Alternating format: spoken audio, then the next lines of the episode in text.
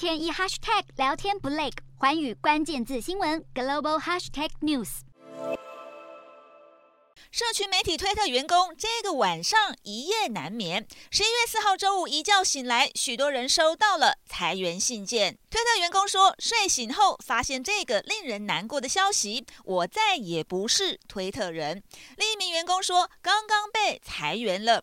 有人则说，在待了四年多后，看来我在推特的岁月已经正式结束。有人还说自己是在凌晨三点收到通知。全球首富马斯克当上推特新老板才一周，为了削减成本，大刀一挥，原本拥有七千五百多名员工的推特，高达半数遭到开除，即刻起被踢出推特的电脑网络。对于宛如大清洗的裁员行动，马斯克表示，推特每天损失超过四百万美元，大约台币一点二八亿，因此他别无选择。他还说，每个被裁员的人都获得了三个月的遣散费，这比法律要求的多出百分之五十。但饭碗说丢就丢，推特员工已经向加州旧金山联邦法院提出集体诉讼，理由是公司未依规定在六十天前通知员员工。就进行解雇，只是大动作裁员，让推特又经历另一场风风雨雨。外界忧心，这可能会影响推特防堵有害内容的能力，这让推特的广告不断流失，收入大减。